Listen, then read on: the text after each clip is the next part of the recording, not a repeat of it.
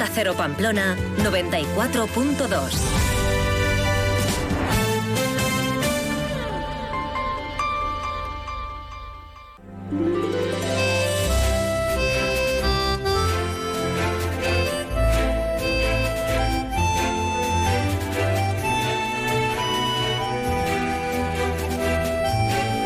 Más de uno Pamplona. Marisa Lacabe, Onda Cero. Hola, ¿qué tal? Muy buenas tardes. Eh, saludos hoy aquí, Onda Cero, desde el Colegio Hijas de Jesús, Jesuitinas, en La Chantrea, a donde nos hemos trasladado para contarles cómo es este centro educativo, cuál es su oferta, una oferta que, bueno, yo diría que cubre todas las etapas de la educación, desde el primer ciclo de infantil, el de 0 a 3 años, hasta el bachillerato. Lo conoceremos, lo detallaremos hoy aquí hasta las 2 de la tarde, más de uno Pamplona, desde Jesuitinas.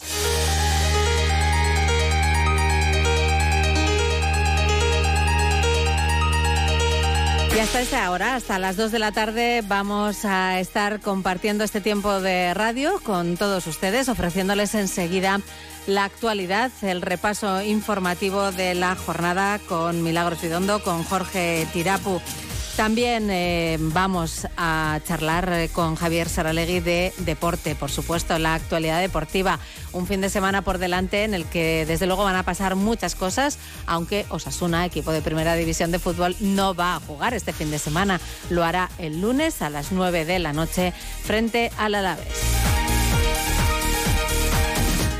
Tendremos también nuestra conexión habitual con los portavoces de la Policía Foral y de la Policía Municipal de Pamplona para conocer con ellos el estado de las carreteras y también algunas de sus intervenciones más destacadas de las últimas horas. Después de la una de la tarde dedicaremos todo el tiempo de nuestro programa a este centro educativo, como les digo, Jesuitinas, Hijas de Jesús en la Chantrea. Tenemos intervalos nubosos, algún rayo de sol que se escapa y una temperatura a esta hora en Pamplona de 9 grados. Vamos ya a las 12 y casi 23 minutos a conocer las noticias del día. Avance informativo, espacio patrocinado por Caja Rural de Navarra. Caja Rural de Navarra, siempre cerca. Milagros Vidondo, muy buenas tardes. ¿Qué tal, Marisa? Muy buenas tardes. Pues eh, en Jesuitinas ya lo sabes tú bien, mm, perfectamente eh, atendidos y, con todo preparado para trasladarles a los oyentes toda la oferta de este centro escolar. Como Ahí estás como en casa, ya lo sé, ya lo sé, que estás en muy buenas manos. Así es. Bueno, tú no has podido venir hasta aquí, la actualidad manda, hay muchas cosas que contar y muchas cosas que están pasando hoy en Navarra. Pues sí, mira, nos vamos a fijar, eh, si te parece, en primer lugar en el Parlamento, porque hoy se han presentado los resultados del el Ecobarómetro de Navarra, dos una encuesta telefónica a 1.064 personas mayores de 18 años. Una de las conclusiones fundamentales que se extrae es que existe un consenso en la ciudadanía respecto al medio ambiente. En este caso, el presidente del Parlamento, Una Igualde, ha destacado sobre todo la preocupación que a su juicio existe por buena parte de la ciudadanía precisamente por eso, por el cambio climático y la sostenibilidad y sobre todo también el compromiso que tiene el Parlamento respecto al cumplimiento de los objetivos objetivos de la Agenda 2030, esos objetivos de desarrollo sostenible. En esa presentación tomaba también la palabra Begoña Pérez Eransus, la vicerrectora de proyección universitaria de la Universidad Pública, y recalcaba sobre todo la importancia de acercar la ciencia y la toma de decisiones para saber afrontar mejor todas estas cuestiones. Hablaba de la importancia, por tanto, que tiene el medio ambiente y que debe tenerlo también en los estudios universitarios. Y tomamos nota porque la cuestión medioambiental debiera ser una competencia a aprender por el conjunto de las titulaciones, ¿no? Pues no solamente aquellas ingenierías más pegadas al tema medioambiental, sino a quienes se vayan a dedicar al derecho, al magisterio, a cualquier otra ingeniería, el incorporar la competencia de respeto al medio ambiente, de la sostenibilidad dentro de su formación profesional y ciudadana. Vamos a destacar algunas de las conclusiones, como decíamos, de este ecobarómetro. Por ejemplo, que el 87% de las personas entrevistadas manifestaron haber adquirido productos de origen local de una manera frecuente en los últimos seis meses y algo más de la mitad también eh, dijeron haber elegido una forma de transporte más respetuosa con el medio ambiente también de una manera frecuente en este último medio año. Las principales acciones como sociedad que se deberían realizar a nivel educativo, bueno, pues incentivar también, como decíamos, entre los más jóvenes y entre los más pequeños estas ideas. Ricardo Feliu señalaba también las conclusiones sobre las percepciones de la sociedad navarra en torno al medio ambiente. Cuando se preguntaba si estoy dispuesto a modificar mi nivel de vida para proteger eh, el miedo, el, miedo, el medio eh, ambiente, vemos que eh, los porcentajes de personas que se responden a esta frase a favor o muy a favor es bastante alta, es decir, estamos hablando de 73,7% en el caso a favor y muy a favor un 14,9%. Eh, y además, y además, la única variable que parece que eh, está, eh, digamos, presente, con un comportamiento estadísticamente significativo, es ideológica. Es decir, la cuestión, digamos, la ideología parece que es la que modula las respuestas. Ahora bien, cuando preguntamos que ese compromiso sea de carácter económico, vemos cómo desciende, eh, digamos, ese grado de a favor o, o muy a favor, prácticamente pasamos del 73,7% al 54,9%. Hablaban también del cambio climático. Prácticamente 8 de cada 10 personas entrevistadas están preocupadas, dicen, por ese cambio climático y su influencia en la vida cotidiana. Y un porcentaje bastante similar de las entrevistadas dicen también estar tomando ya medidas eh, bueno, pues para hacer frente a ese, a ese fenómeno. Hablaban también en esta encuesta de medidas prioritarias en cuanto a gestión de residuos. Y eh, si nos centramos en aquellos ítems relacionados con la gestión de residuos, eh, sin lugar a dudas, el más importante de, todos ellos es eh, el tema de la separación de los residuos para su reciclaje. Prácticamente una gran mayoría ha realizado esta acción con, con, eh, frecuencia.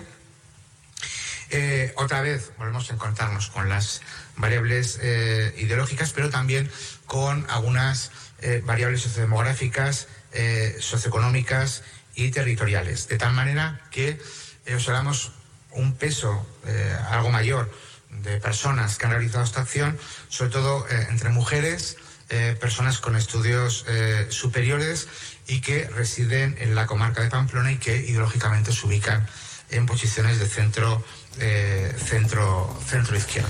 Bueno, pues como puedes comprobar, Marisa, el medio ambiente es una prioridad ¿eh? dentro de, los gobiernos, está ahí. Y si te parece de medio ambiente, vamos a seguir hablando, o para ser más exactos, con el consejero de Medio Ambiente y Desarrollo Rural, que es José María Yardi, ya que hoy ha visitado en Oronoz Mugairi, bueno, pues la piscifactoría de la localidad en el proceso de las primeras fases de cultivo del salmón que van a reprobar el río Vidaso en el año 2024 y que por desgracia pues no atraviesa su mejor momento. Bueno, pues José María Yerdi, muy buenas tardes. Hola, muy buenas tardes. Eh, el salmón del Vidasoa que, ha pasado a ser un bien más que codiciado, ¿no? Efectivamente. Es, eh, visitábamos hoy precisamente la piscifactoría de Oronoz porque pues eh, juega un papel fundamental en el sostenimiento de, la especie en este momento a la vista de, los datos y del número de, de, salmones que efectivamente pues se incorporan de forma natural al mismo, ¿no? Y entonces era importante conocer un poco pues eh, cómo, cómo estaba gestionándose ese, ese proceso y qué problemas teníamos efectivamente pues para conseguir mejores mejores resultados y cómo, cómo se está trabajando en ello, qué, qué es lo que se está haciendo y, qué, qué, resultados se van dando, si es que se va dando alguno ya.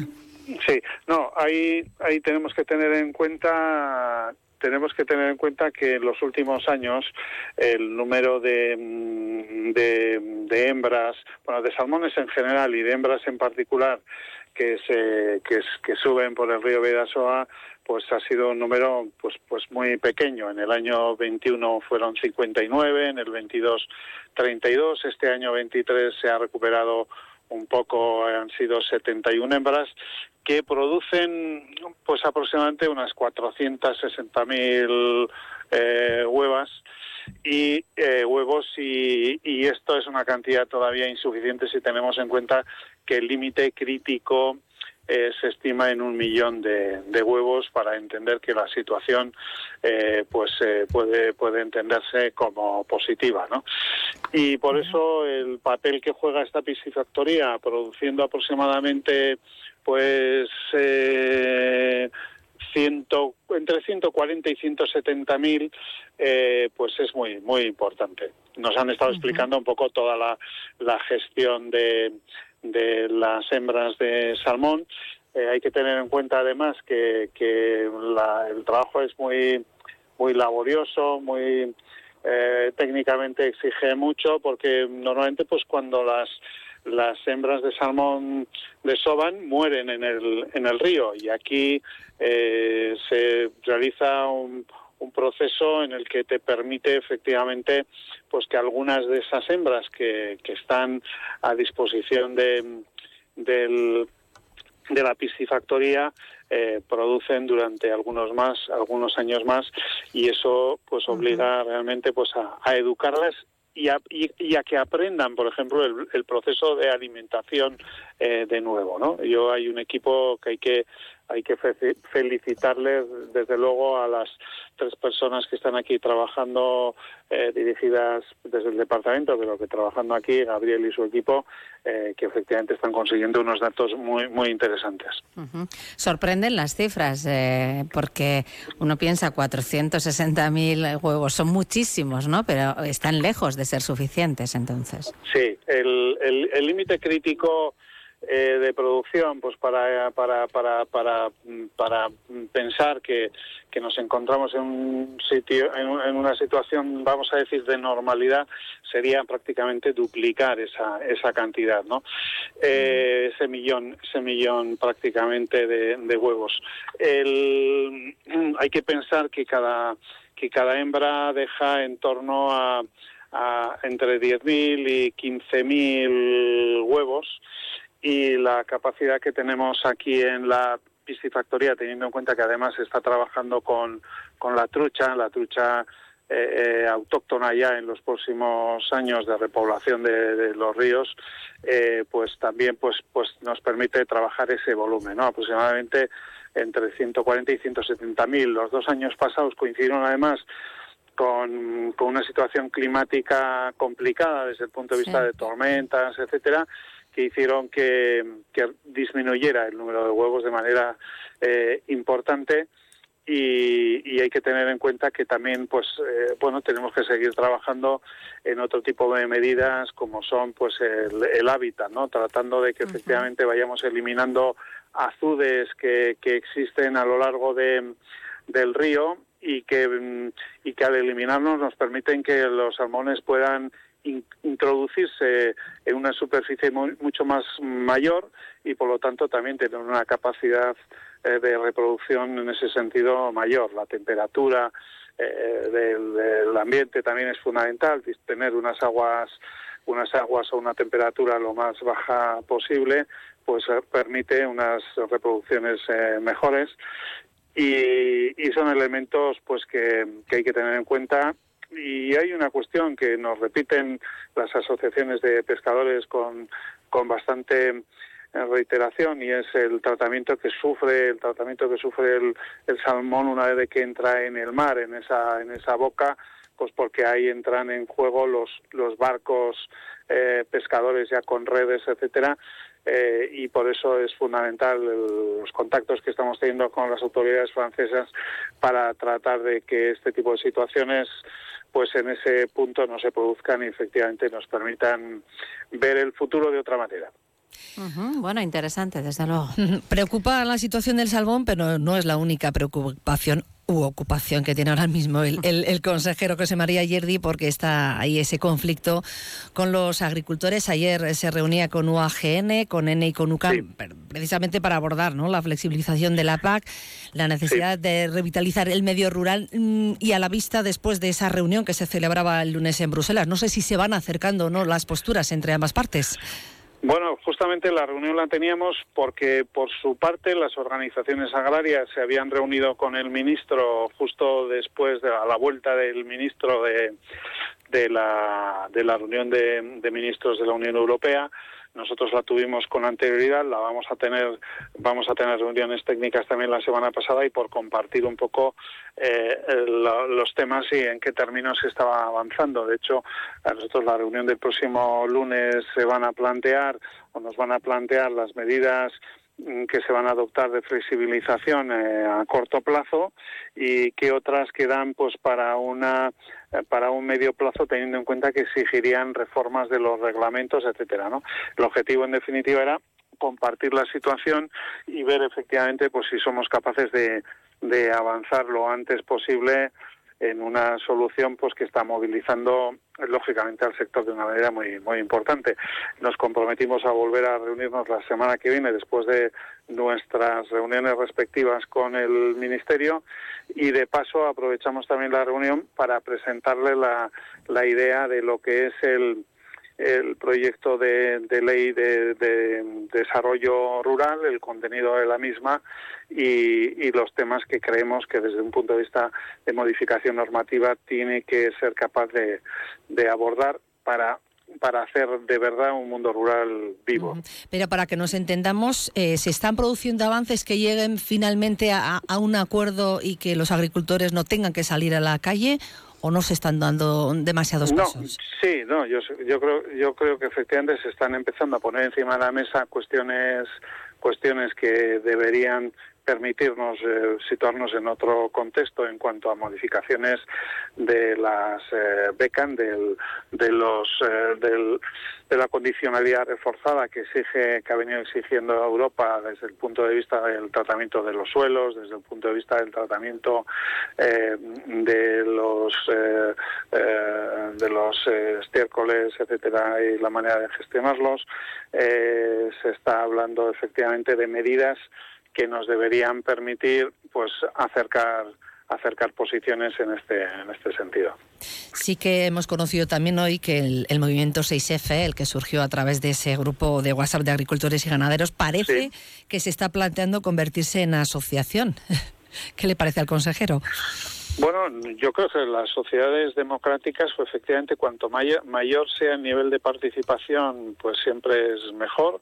Lógicamente, eh, tiene que ser una participación organizada porque porque tienes que tener una interlocución en estos temas en los que evidentemente el proceso de negociación es es, relativamente largo, ¿no? Eh, eh, pues es fundamental que los interlocutores mm, sean tengan una continuidad. No, no podemos cambiar a cada reunión a cada reunión el interlocutor porque no avanzaríamos de esa de ninguna manera, ¿no? Por eso es importante en este sentido el trabajo que hacen las organizaciones agrarias y sus técnicos, ¿no? Porque es un debate permanente y vas negociando, vas intentando acercar posiciones. Esto no se podría hacer si cada semana tenemos una interlocución eh, diferente o no hay un nivel técnico también en ese en ese proceso. Pero por nuestra parte mm, hemos estado abiertos y de hecho hemos mantenido reuniones del Gobierno de Navarra con las organizaciones, con representantes de la plataforma. No tenemos ningún inconveniente a tener los contactos eh, necesarios con ellos y transmitirles en qué términos estamos avanzando y, y, por dónde efectivamente eh, deberíamos ser capaces de, seguir en el futuro.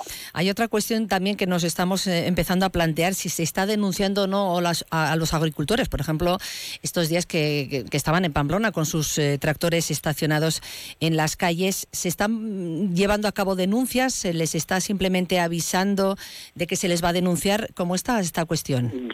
La verdad es que no conozco, yo no, no tengo conocimiento de, de, de, los, eh, denuncias en su caso.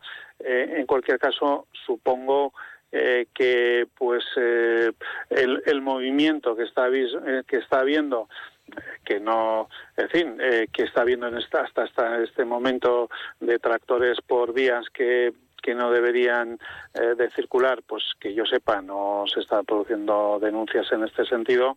No sé si algún episodio, eh, pues ya más eh, de mayor intensidad ha sido objeto de, algún tipo de denuncia. Y ya por último, eh, le quería preguntar también por otra cuestión que se ha producido estos días, el tema de las riadas, de las inundaciones.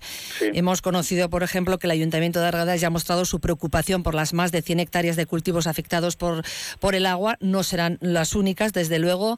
En este sentido, no sé si desde el departamento se ha hecho algún pequeño balance. Sí, están los técnicos del departamento están visitando las zonas que se han visto afectadas. Probablemente la semana que viene eh, también visite yo alguna de estas zonas para ver el, el impacto que ha, que ha tenido eh, el Ebro en, en estas eh, en estas zonas y, y, valoremos efectivamente la, la situación y estaremos con los alcaldes efectivamente eh, que han sufrido estas situaciones. Lo que me dicen en principio es que, eh, habiendo habido afecciones, pues están siendo de menor intensidad que, que otras que se produjeron en el año 21, por ejemplo, pero en cualquier caso, pues evidentemente vamos a, a conocer cuál es la, la situación de hecho. Bueno, pues muchísimas gracias, José María Yerdi, consejero de Desarrollo Rural y Medio Ambiente, por habernos atendido. Muchas gracias a vosotros. Gracias.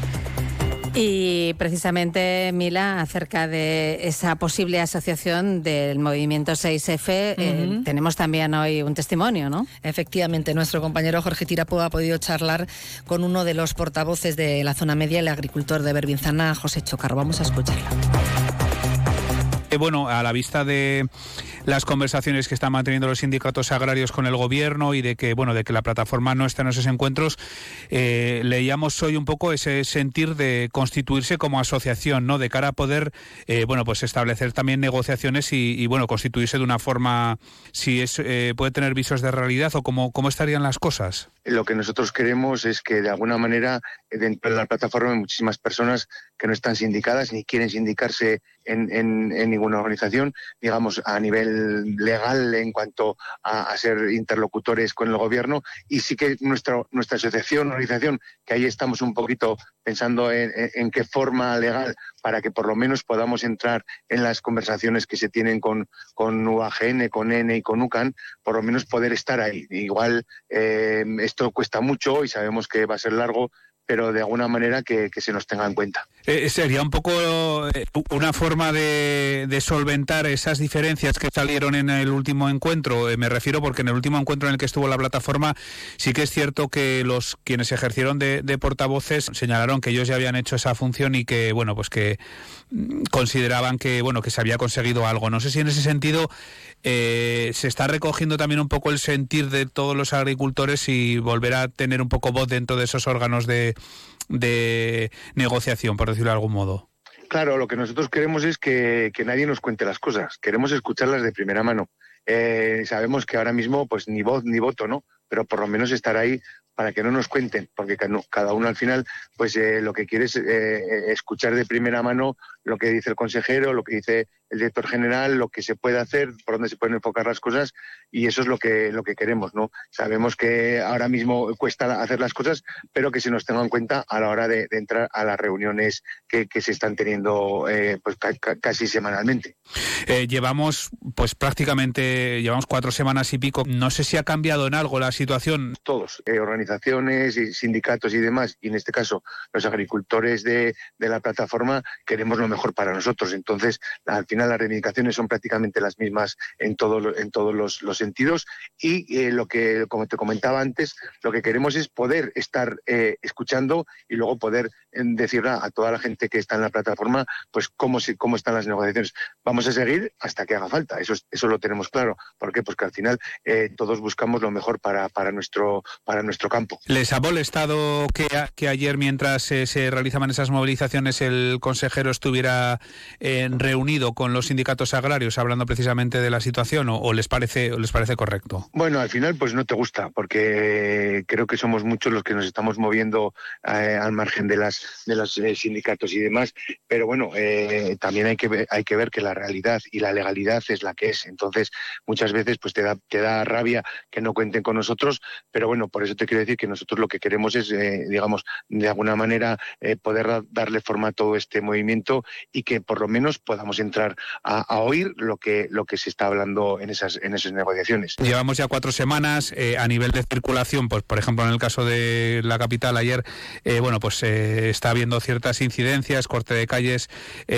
¿cómo, ¿cómo, lo están viendo? Si consideran que se está alargando demasiado el tiempo y que, y bueno, que quizás los ciudadanos pues puedan, al verse afectados por la situación, puedan sentirse algo molestos por, por las movilizaciones y por, sobre todo por esos cortes de tráfico que están afectando su día a día. Hombre, somos conscientes de que esto no es agradable para nadie. Para nosotros, el tener que mover un tractor 50, 60, más de 100 kilómetros, pues supone mucho gasto, supone mucho tiempo y para la ciudadanía, pues el, que nos vean al principio, pues puede ser un poco novedad, pero quizás a la cuarta semana, pues, pues ya en algunos momentos, pues, pues hay gente que se puede sentir molesta. Pero claro, esto es una batalla de, día a día a día y para nosotros, ojalá mañana pudiésemos decir que ya no se sacan los tractores, sería, sería la mejor noticia que, que, que, podemos lanzar a todo el mundo, tanto a nuestros eh, agricultores de Navarra como, como a la ciudadanía. Es decir, se han conseguido las cosas o por lo menos estamos en unas, en unas eh, eh, negociaciones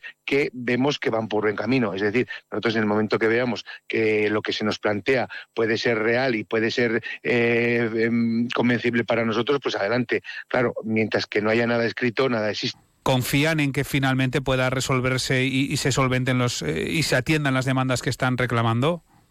Hombre, nosotros creemos que sí, que, muchas de las que estamos pidiendo no estamos pidiendo nada de otro mundo. Es decir, estamos pidiendo una fiscalidad, estamos pidiendo la PAC, estamos pidiendo las cláusulas de espejo. Quiero decir que eso lo estamos pidiendo aquí en Navarra, se está pidiendo a nivel de, España en, Madrid y claro, lo que queremos es que a nivel de Europa se nos tenga en cuenta. Estamos hablando de muchas, muchas cosas que, nos están asfixiando a, los agricultores y que, y que dentro de poco, pues si no se, si no se consigue algo, pues la verdad es que el panorama es bastante, bastante desalentador. Bueno, pues ahí estaban esas palabras de José Chocarro, agricultor de Berbinzana, como decías, Mila, y déjame de paso que mande un saludo a Berbinzana, que hoy celebra su día grande de las fiestas de, del Ángel. Así que, bueno, Hay que, hay que mandar ese saludo, ¿eh? Me veo obligada a ello. Hombre, claro que sí. Y a celebrarlo también, ¿eh? Sí, sí, sí, luego, luego. Eh, habrá, que, habrá que ir. Claro que sí. bueno, pues eh, te cuento también, Marisa, que hoy el diputado del Partido Popular por Navarra, Sergio Sayas, ha dado una rueda de prensa, bueno, la acaba de dar hace unos minutos, valorando la actualidad política y su repercusión en Navarra y cómo no podía ser de otra manera, ha hecho alusión al caso Coldo, ¿eh? al ex asesor de José Luis Ábalos, Coldo García, y se refería en concreto también a esa entrevista que le realizaba esta misma semana Carlos Alsina aquí en Más de Uno. Vamos a escucharlo. Él ha sido el introductor, el cicerone del presunto mayor protagonista de esta trama, que es el señor Coldo García. Así lo ha atestiguado directamente el señor Ábalos, que en su entrevista con Alsina esta misma semana lo señaló como el introductor de Coldo García en los círculos del poder del Partido Socialista. Y además hizo una frase y dijo, el señor Cerdán está como yo. Y le queremos pedir explicaciones al señor Cerdán de esta frase, porque evidentemente todos vemos cómo está el señor Ábalos y queremos ver qué es lo que significa estar como el señor Ábalos. Bueno, pues ahí estaban las, las palabras, como decíamos, de, sí, sí, además, de Sergio Hay mm, menciona al Sina.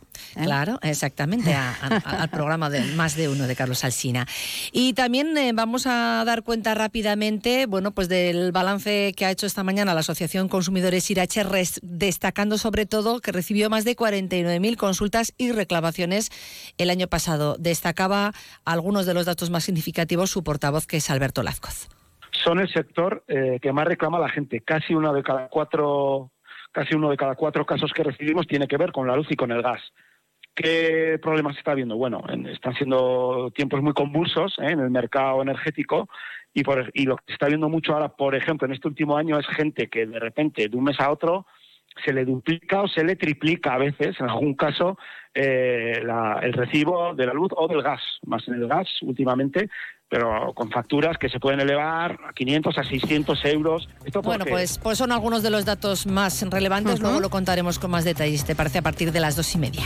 Muy bien, pues eh, gracias Mila. Eh, lo dicho, te escuchamos a ti y a Jorge en ese informativo. Muy bien, hasta luego. Hasta luego. Han escuchado el avance informativo patrocinado por Caja Rural de Navarra. Caja Rural de Navarra, siempre cerca. Descubre el plan Disfruta Seguro de Caja Rural de Navarra. Tendrás mayor protección al agrupar tus seguros pagando mes a mes. Dispondrás de ventajas exclusivas, gestor personal, orientación médica y asesoramiento jurídico telefónicos, experiencias de ocio. Disfruta de la vida y confía el resto a Caja Rural de Navarra. Consulta condiciones en cajaruraldenavarra.com. Y vamos también con la actualidad deportiva. Javier Saralegui, buenas tardes. Buenas tardes, Marisa. Hablamos de un fin de semana con mucha actividad, pero no con fútbol de primera división. Eso es porque el fútbol de primera división llegará el lunes a las 9 de la noche en el Estadio del Sadar con ese encuentro Osasuna-Alavés. Horario nocturno, último partido de la jornada que, como estamos diciendo toda la semana, va a venir muy bien en este caso Osasuna para recuperar jugadores. Hoy Raúl García de Aro ya entrenado con el resto de sus compañeros, pero hay muchos eh, jugadores entre algodones. Eh, Budimir con esa fractura, Rubén Peña lesionado, Arnaiz ultimando recuperación, el propio Raúl García también, Areso también justito. Bueno, pues vendrán bien el fin de semana de descanso, en ese sentido, descanso activo para Osasuna. Comienza esta noche ya el fin de semana deportivo, esta tarde, porque Rivera Navarra visita a Cartagena a las siete y media y a las nueve el Sota recibe a Jaén con bajas, eh, además de la de Liñares ya para todo lo que queda de temporada, que era un hombre además que estaba dando goles al equipo. Asier Llamas, el portero, eh, está lesionado de una rotura de fibras, lo que va a dar la titularidad a Alejandro Palazón, que estuvo ayer aquí con nosotros en Onda Deportiva. Y Pachu también tiene una pequeña rotura fibrilar, por lo tanto, dos hombres menos de, campo, además del portero Alejandro Palazón, meta de 20 años, llegado en esta temporada de, Murcia, que ya jugó en la Copa del Rey como titular y que ha tenido algunos minutos en Liga, está muy ilusionado, no solo porque juega hoy él, sino porque el equipo tiene que ganar a, un rival difícil, Jaén, precisamente, que la peor al sota de la Copa. Lo positivo es que un pabellón como el de Jaén, contra un equipo como el de Jaén, conseguimos remontar un 3-0 en cuestión de 5 minutos, cosa que también hay que valorar. Poder coger el partido que hicimos allí, ver las bazas que tienen ellos, los puntos débiles y sobre ahí trabajar. Al final no vamos a cambiar tampoco mucho nuestro estilo de juego, somos un equipo muy vertical y al final en casa, en liga, nos tenemos que crecer y sacar puntos. Mañana a la, por la tarde en el Frontón Abril, con entradas agotadas, comienza la liguilla de semifinales del Campeonato de Parejas de Pelota Mano. Se puede ver por televisión el partido. Jaca y Mario Currena contra Artola e Imaz a las 8 menos cuarto de la tarde. Baloncesto en Cizur César Doy contra Mallorca. Hablábamos esta semana con Mamen Blanco, una de las dos bases del equipo. Están con muchas ganas de terminar bien la temporada. Siguen líderes y eh, mañana a las doce y media el Betia Anaitasuna, perdón, el domingo a las doce y media el Betia Anaitasuna recibe a Cangas. Ha hecho una iniciativa muy bonita Anaita. Los 200 primeros socios de Osasuna que pasen por una taquilla habilitada al efecto entrarán gratis al partido. El resto de socios de Osasuna, más allá de los 200, entrarán por 5 euros y, los menores de 11 años eh, gratis. Después de un mal partido, derrota por 15 goles dolorosa contra Ademar, ahora hay que vencer a Cangas, que es un rival que habitualmente ha hecho sufrir mucho a Anaita. Quique Domínguez, entrenador del equipo, sobre las claves del encuentro. No, no, a nosotros nos va a interesar subírselo más. Nosotros, nuestro modelo de juego no, no, va a cambiar nunca y no va a cambiar sobre todo después de una derrota. Podrá cambiar en otro momento. Difícil, pero podrá cambiar después de una derrota jamás. Así que nosotros iremos a nuestro juego, a nuestro ritmo, a nuestra, a nuestra manera de entender esto y, y después que gane el mejor. Y domingo por la tarde, Marisa, en el Hogueta de Vitoria, hay entradas Altuna y Martija contra Pello Echeverría y Zabaleta. Muy bien, pues gracias Javier. A las 3 menos cuarto te escuchamos en Onda Deportiva. Hasta entonces. Hasta luego. La previsión del tiempo.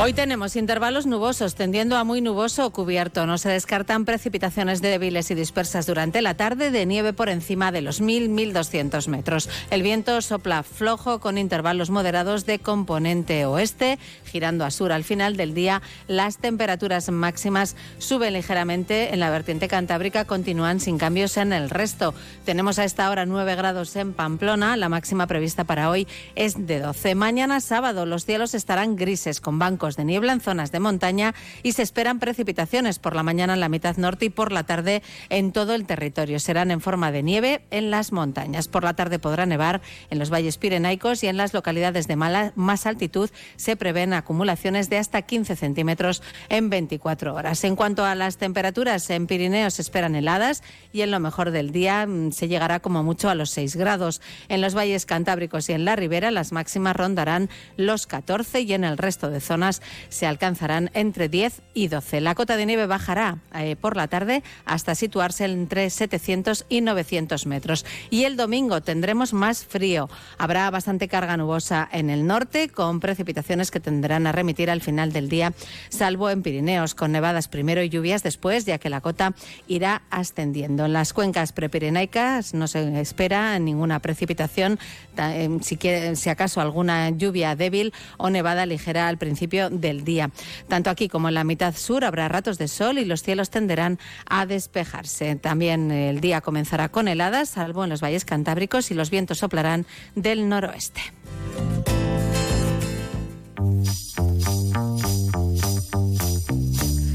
Y vamos también, como cada día, a conectar con el Departamento de Comunicación de la Policía Foral. Saludamos hoy a Rebeca Nevado. Muy buenas tardes. Buenas tardes.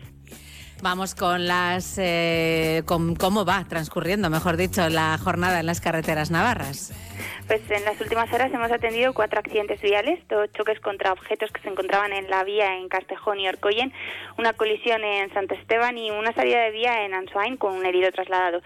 En cuanto al estado de las carreteras, en red principal hay afecciones por obras en Elizondo, Nacional 121B, en Olasti, Autovía del Norte, en Allegui, Autovía del Camino, Cizur Mayor, Autovía del Camino también, en Berrioplano, Olite y Castejón, Autopista de Navarra, y en Arres, Ronda de Pamplona.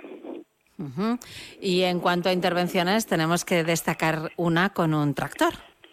Eso es, sí, desde el grupo de delincuencia del automóvil se han abierto diligencias al conductor de un tractor por un delito de conducción temeraria en la Navarra 660 en el término municipal de Peralta. Las investigaciones se iniciaban cuando se tuvo conocimiento de un vídeo en el que se veía como el tractor bloqueaba el paso de un turismo que intentaba adelantarle hasta en 29 ocasiones. De la misma forma se impidió el adelantamiento de un camión también hasta en dos ocasiones intentaba adelantarle de la misma manera.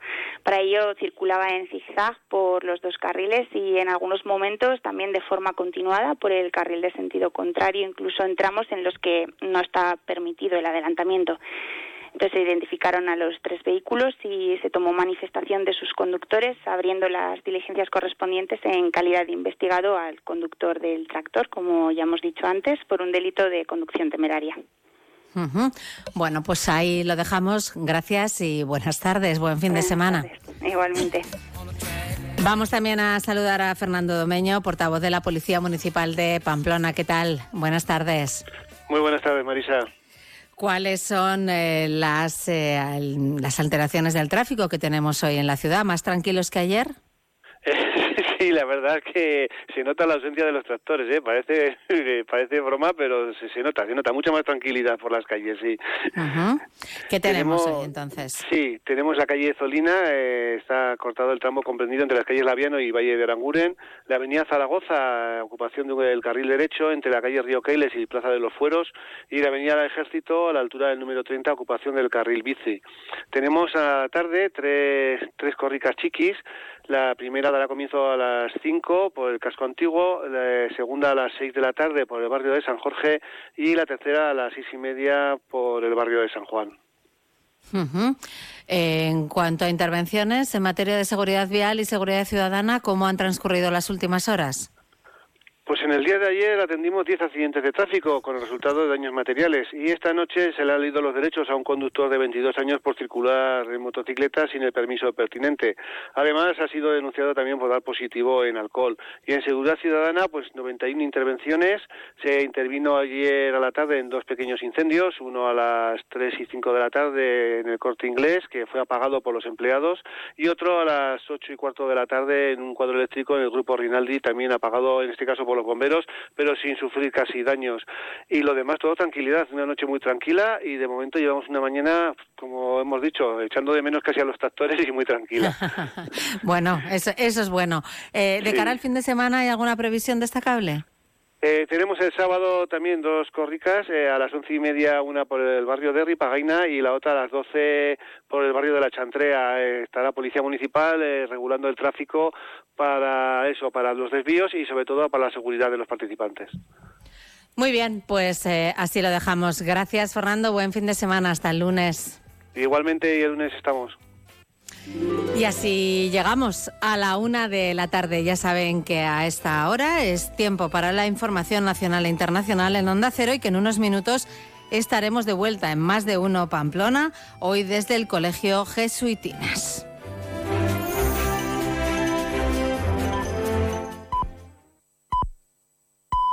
Es la una de la tarde, mediodía en Canarias.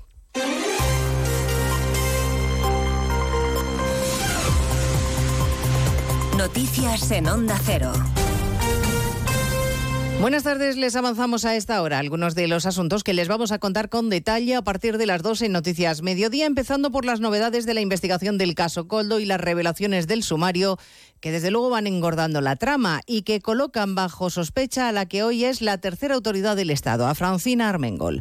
Presuntamente implicada, Armengol, expresidenta de las Islas, ha preferido ausentarse de los actos institucionales del Día de Baleares.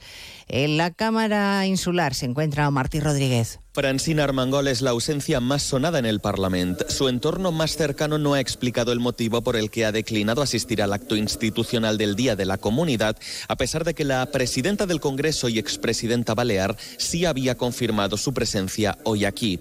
La expectación era máxima por su encuentro con Marga Proens, la actual presidenta del Gobierno, que exige explicaciones a Armengol por su vinculación en el caso Coldo. Precisamente hoy hemos conocido un informe de la pasada legislatura que daba por válidas las mascarillas que se compraron a la empresa de Coldo García, a pesar de saber que el lote adquirido era inservible. El Partido Popular exige explicaciones y denuncia, lo ha hecho en más de uno la actual presidenta de las Islas, Marga Proens, que su antecesora tardó tres años en reclamar el dinero de las mascarillas que se contrataron supuestamente de manera fraudulenta con la empresa de la trama de Coldo y que por, eh, supuesto eran defectuosas como han explicitado los informes técnicos.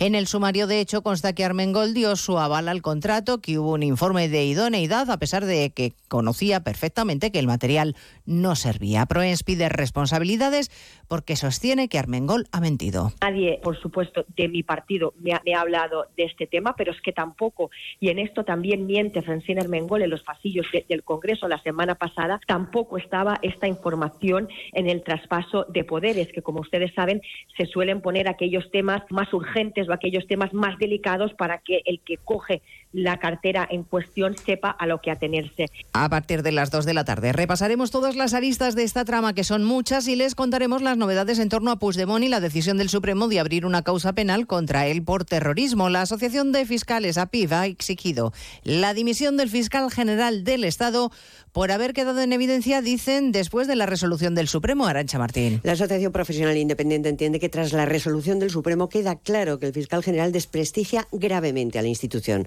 La postura mantenida por el Ministerio Público, afirma la asociación, ha sido desautorizada por unanimidad por la Sala Segunda del Supremo. Entienden además que es aún más grave dado que también la Junta de Fiscales del Alto Tribunal por amplia, mayoría, recuerdan, 11 a 4, consideraba que había elementos suficientes para entender que en el caso Tsunami se podía incluir el delito de terrorismo y que Puigdemont era responsable de ello. Incide además la asociación en que, como dijo ayer el Supremo, la memoria de la Fiscalía de 2020, con Dolores Delgado al frente, también veía indicios de terrorismo. Por eso exigen la dimisión del fiscal general por la dignidad de la institución, dicen, no puedes ponerse un minuto más a esta cadena de desprestigios. El Gobierno está poniendo empeño en explicar que la decisión del Supremo no debe suponer un freno en la negociación con Junts sobre la amnistía. Y el ministro de Justicia, Félix Bolaños, incluso argumenta que lo único que ha hecho el Supremo es asumir la investigación y nada más.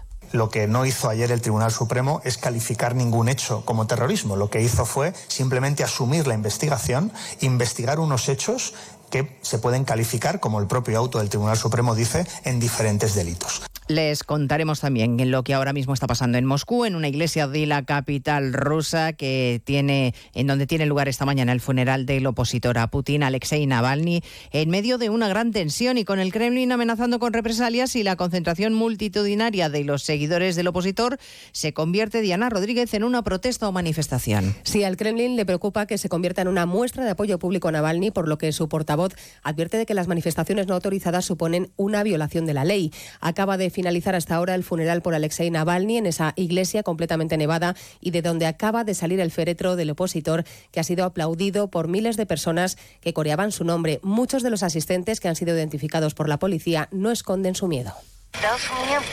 Vine aquí porque era necesario que hiciera esto y la verdad, ya estoy en la edad en la que no tienes miedo de nada.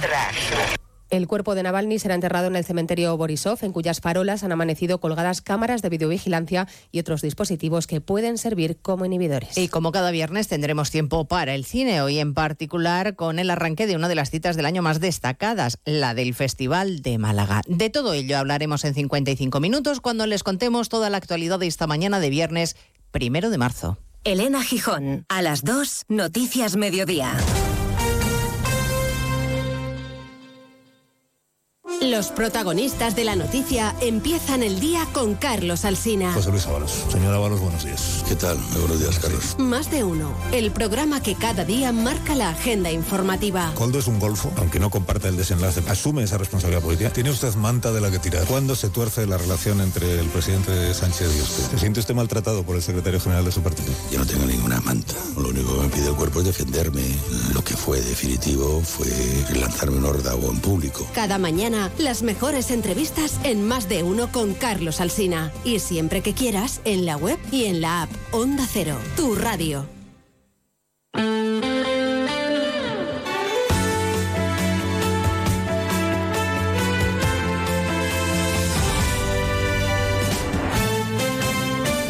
Onda Cero, Navarra. Escucha los lunes a las siete y media de la tarde la Brújula de la Economía, patrocinada por la Asociación de la Industria Navarra, AIN. Un espacio de Onda Cero en el que trataremos asuntos relevantes y de actualidad para las empresas. Hablaremos con expertos, empresarios, emprendedores, autónomos, pymes y comercios para que nos aporten su visión sobre los temas que les afectan en el día a día, con el objetivo de dar a conocer la situación de la industria y el comercio en nuestra comunidad. Recuerda, los lunes a las siete y media de la tarde, la Brújula de la Economía, patrocinada por la Asociación de la Industria Navarra AIN, en Onda Cero. ¡Fuera stock! En Cenor Electrodomésticos tenemos ofertas limitadas por tiempo limitado, como esta lavadora Whirlpool con clase energética A de 10 kilos y 1.400 revoluciones, por solo 499 euros. No pierdas el tiempo y corre a Cenor, tu tienda de confianza. Pasamos mucho tiempo en espacios cerrados, con luz artificial, distintos tipos de pantallas, usando menos la visión de lejos, lo que provoca el aumento de las miopías. Son fundamentales las revisiones periódicas y por ello, en Óptica Rousseau disponemos de un equipo especializado de ópticos optometristas para su examen visual. Pide tu cita en Óptica Rousseau. Revisa tu vista y conoce los nuevos cristales optimizados para la miopía. Óptica Rousseau, Chapitela 21 y Avenida Bayona 9, Pamplona. Restaurante El Colegio con Alex Mújica. Descubre nuestro menú del día, saborea nuestros secretos y disfruta de la cocina de Alex Mújica en uno de los lugares con más encanto de Pamplona. Restaurante El Colegio con Alex Mújica. Te esperamos en Avenida Baja Navarra 47. Haz tu reserva en el número 948 22 63 64 o en restauranteelcolegio.es. Hierros Landaven, almacén de hierros, vigas, chapas, tuberías y calibrados en todas sus formas y medidas comerciales. Profesionales cualificados del sector con una garantía completa de satisfacción y precios muy competitivos. Hierros Landaven, calidad excelente. Polígono Industrial Landaven, Travesía, calle A, Pamplona.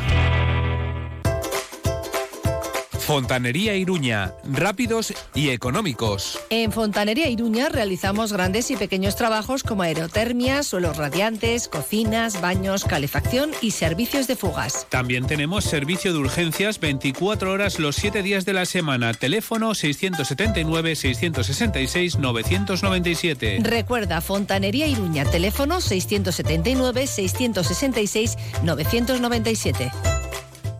Descubre la auténtica esencia de Navarra en el. No te pierdas la feria más grande de producto kilómetro cero y de calidad. Nuestro compromiso con las alianzas locales es total, impulsando nuestra economía y contribuyendo con el cuidado del medio ambiente. Conocerás de cerca a los productores y productoras de nuestra tierra y podrás degustar una amplia selección de productos navarros. Solo hasta el 16 de marzo. Ahora, más que nunca, el Leclerc. Lo local es lo nuestro. Comenzar el colegio en educación infantil es una gran aventura para padres y niños que necesita abrazos, sonrisas, tiempo y dedicación. En Jesuitinas Pamplona buscamos el desarrollo integral de niños y niñas trabajando por rincones de aprendizaje sensoriales, matemáticos, de letras y arte. Trabajamos proyectos de comprensión, fomentamos la cultura de pensamiento, los juegos simbólicos y la estimulación temprana. Tenemos modelos lingüísticos A, euskera, inglés y castellano o G, inglés y castellano. Las fechas de prematrícula son del 18 al 22 de marzo. Jesuitinas, teléfono 948 12 72 11 y jesuitinaspamplona.es.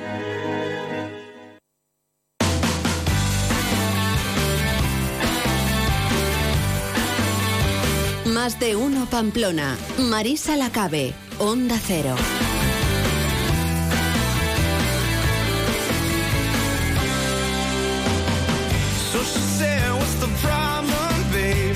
Una y diez minutos y aquí estamos hoy en el Colegio Hijas de Jesús Jesuitinas en la Chantrea en Pamplona para intentar contarles, bueno, pues todo lo que se pueden encontrar en este centro educativo, que es mucho, porque ya les decía al principio que prácticamente eh, los niños, iba a decir, desde que nacen están por aquí ya, hasta que cumplen sus 18 añitos y, y salen, ¿no? Con ese bachillerato. Bueno, pues vamos a empezar hoy hablando de la etapa de primaria. Nos acompaña Asier de Diego, ex profesor de primaria y coordinador del aula de comunicación. Muy buenas tardes. Buenas tardes, ¿qué tal? Es un poco así, ¿no? Casi desde que nacen ya pueden venir aquí. Pues prácticamente. La verdad es que tenemos desde el aula de lactantes hasta bachillerato, por lo cual media vida pueden pasársela en el colegio. De los 0 a los 18.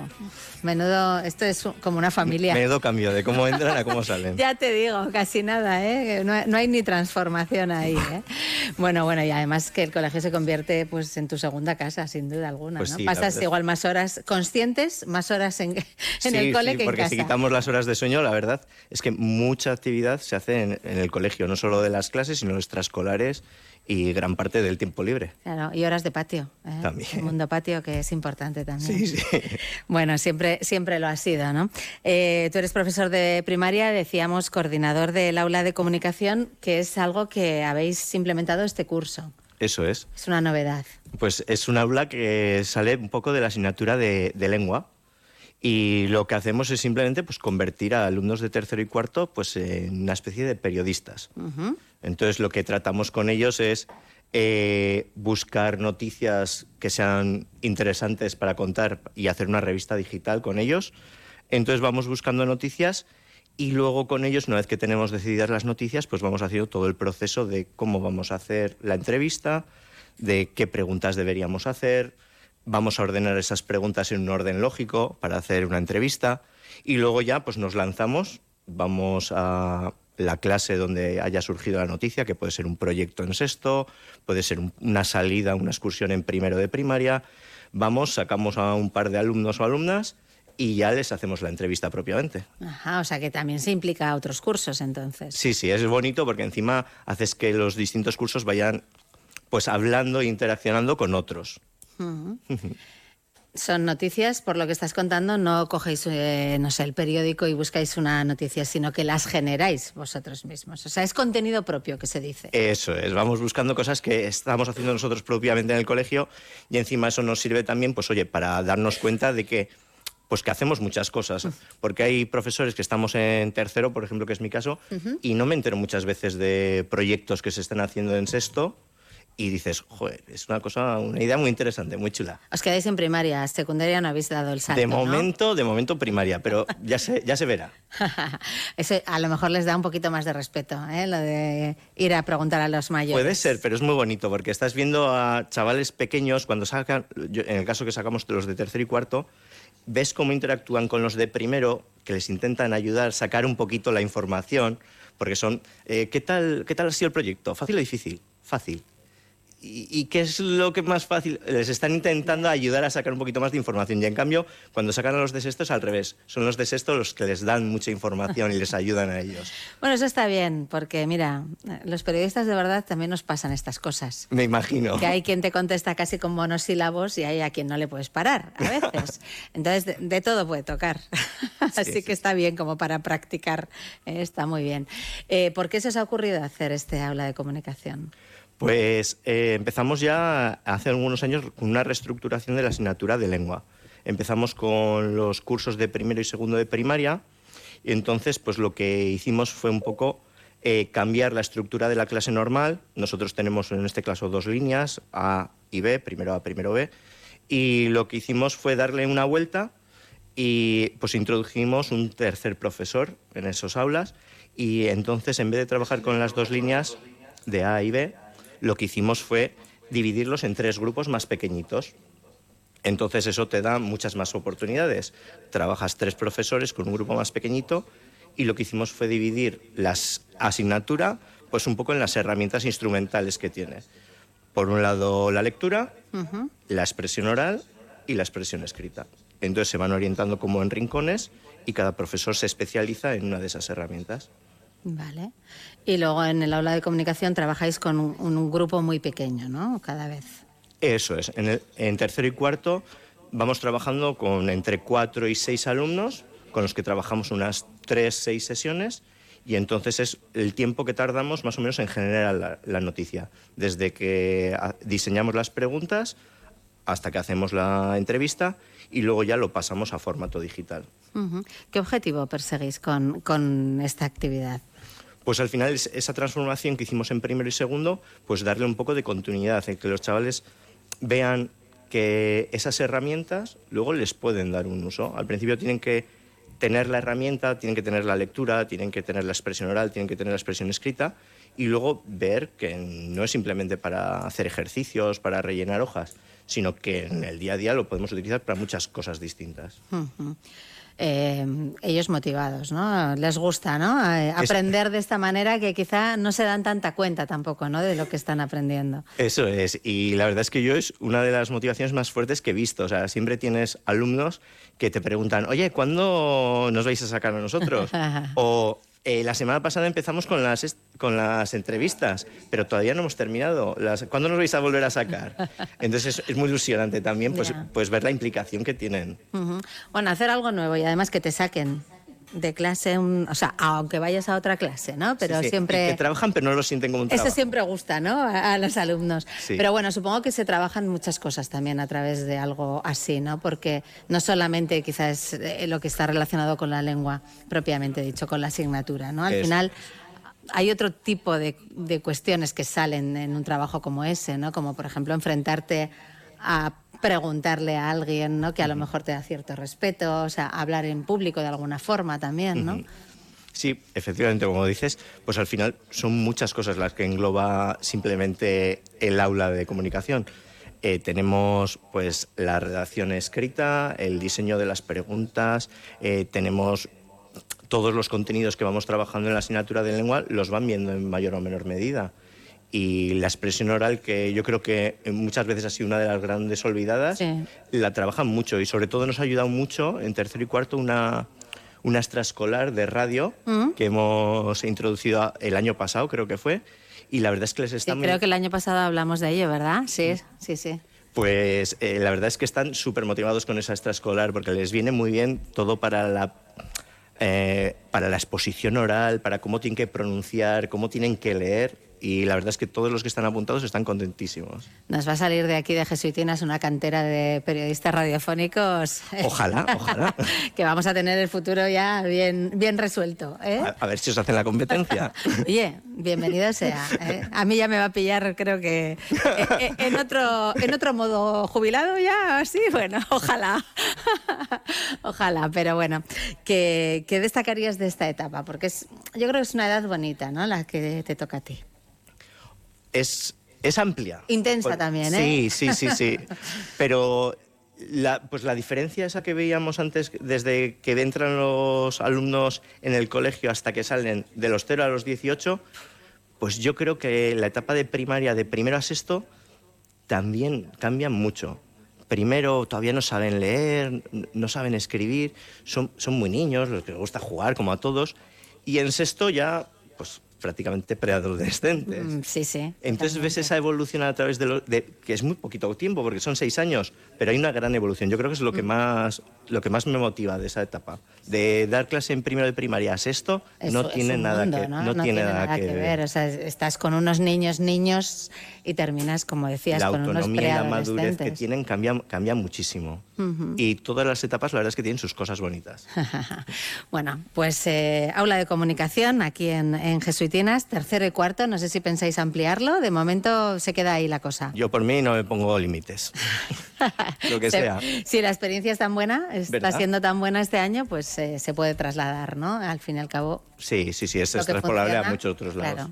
Muy bien, pues eh, Asier de Diego, muchísimas gracias por habernoslo contado vosotros. aquí en, en Onda Cero. Gracias. Muchas gracias.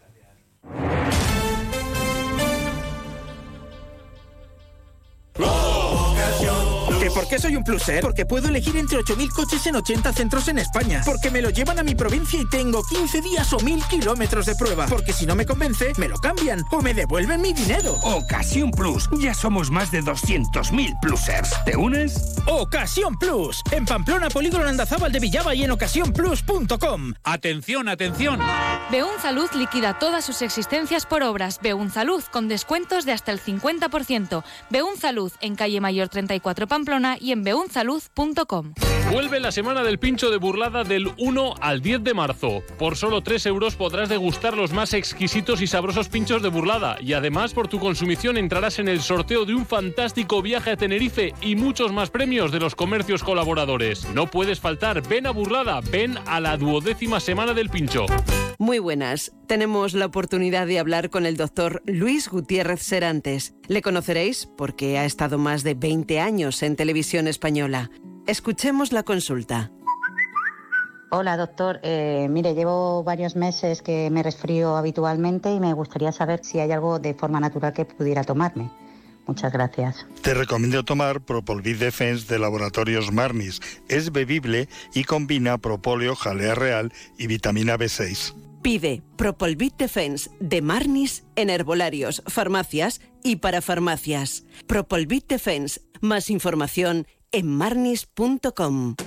Alaiz Courier Envíos Urgentes. Trabajamos con la mejor red de envíos nacionales e internacionales, GLS. Estamos comprometidos con nuestros clientes dando los mejores servicios urgentes con gran profesionalidad y calidad. En Alaiz Courier no solo transportamos paquetes, también transportamos ilusiones. Estamos en la ciudad del transporte, calle Pamplona 1 y Marcoain en el 948 2350 05 y en alaizcourier.com. El precio gusta, la calidad convence. Todos los viernes en Onda Deportiva, la Cafetería del Bingo Ciudad de Pamplona te acerca la información deportiva. Bingo Ciudad de Pamplona, reservas en el 948 17 62 84 con menú del día por 13 euros y fin de semana por 22. Hola Carmen, ¿qué tal? Pues chica, vengo del médico y a mi padre le han prescrito una silla de ruedas. Ahora no sé qué tengo que hacer con tantos papeles. No me aclaro nada. A mí me pasó lo mismo con un andador. Vete a Lorca Salud porque allí te van a explicar todos los pasos que tienes que dar. Es una maravilla. Lorca Salud Ortopedia, cuatro establecimientos a tu servicio. Lorca Salud Ortopedia, establecimiento colaborador con el Servicio Navarro de Salud. La vida es un cúmulo de situaciones, muchas de ellas inesperadas, pero las sensaciones de hacer la compra en tu mercado del ensanche son siempre como las esperabas. Productos de la más alta calidad y de la tierra. Más de 70 años de experiencia nos avalan.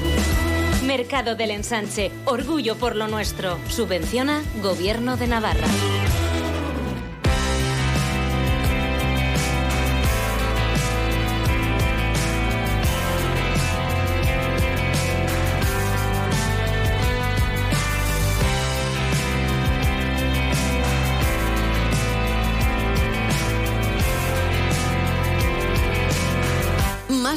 Pamplona, Onda Cero. Hace tiempo que me cuesta hablar, como un miedo a no saber estar donde los demás me piden que esté. Miedo no sé bien. La una y 23 minutos, más de uno Pamplona, hoy desde Jesuitinas, el Colegio Hijas de Jesús en Pamplona, en la Chantrea, explicando a los oyentes de Onda Cero qué es lo que pueden encontrar aquí. De primaria vamos a ir hacia atrás, en este caso nos vamos a ir a hablar de educación infantil con Maite López, que es una de las profesoras de educación infantil de Jesuitinas. Muy buenas tardes, Maite. Buenas tardes, Marisa, ¿qué tal? Hoy hemos, ven- hemos venido a verte al colegio y no estás. No estoy. Bueno, no pasa nada, no Bueno, pasa pero nada. Estoy, estoy a través del teléfono Eso es. y, y os voy a contar todo lo que queráis. Muy bien. Bueno, cuéntanos porque eh, la etapa, hay dos etapas ¿no? de educación infantil. Es el primer ciclo infantil, ese que hablábamos de 0 a 3 años, y el ciclo infantil de 3 a 6.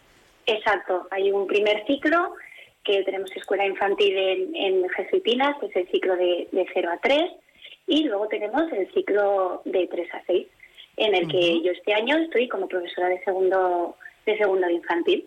Eso O es. sea, que estás con los de 4 o 5 añitos, ¿no? Exacto, ahora ya a partir de enero están cumpliendo cinco añicos. Sí, sí, sí. Bueno, ¿cómo se trabaja eh, con el alumnado de esta etapa, Maite? Sí, mira, bueno, pues en, en esta etapa de infantil, eh, teniendo en cuenta nuestro modelo educativo de centro, ¿no? Que, que nos centramos sobre todo en formar personas autónomas, comprometidas y, y creativas, ¿no? Entonces, entonces para ello, en, en nuestra etapa priorizamos sobre todo el, el desarrollo de, de diferentes tareas que fomenten la autonomía de estos niños y niñas, para que para que luego tengan la, la capacidad de, de para enfrentarse poco a poco a, a las exigencias de, de su entorno. Hay que crearles espacios en los que no tengan que recurrir a, a la ayuda del adulto, ¿no? Y que empiecen a asumir, pues poco a poco esas pequeñas responsabilidades, ¿no? Así, así de esta manera eh, aprenden a tomar sus propias decisiones, ¿no? Que esto es, esto es algo indispensable para que tengan un desarrollo social luego normalizado. Sí. Bueno, esos temas hay que tratarlos también con la familia, ¿no, Maite? Porque a- Totalmente, Porque a veces totalmente. en el, en el colegio o en el aula se hace una cosa y después los padres en casa Exacto, hacemos otra sí, diferente, ¿no? sí, y aquí está, está bien que haya un consenso, ¿no? Para ir todos en la misma línea. siempre. Eso es lo más importante, es ir todos en la misma línea, como tú has dicho, Marisa, que haya un consenso y, y trabajar ¿no? de, de, de- de esa forma, yo creo que, que se puede llegar muy lejos. Sí, Mm. eso es. Sí. Bueno, luego tenéis eh, en las aulas unos rincones, ¿no? Que son los rincones de aprendizaje. eso es. Eh, ¿Qué son esos rincones y cómo se utilizan?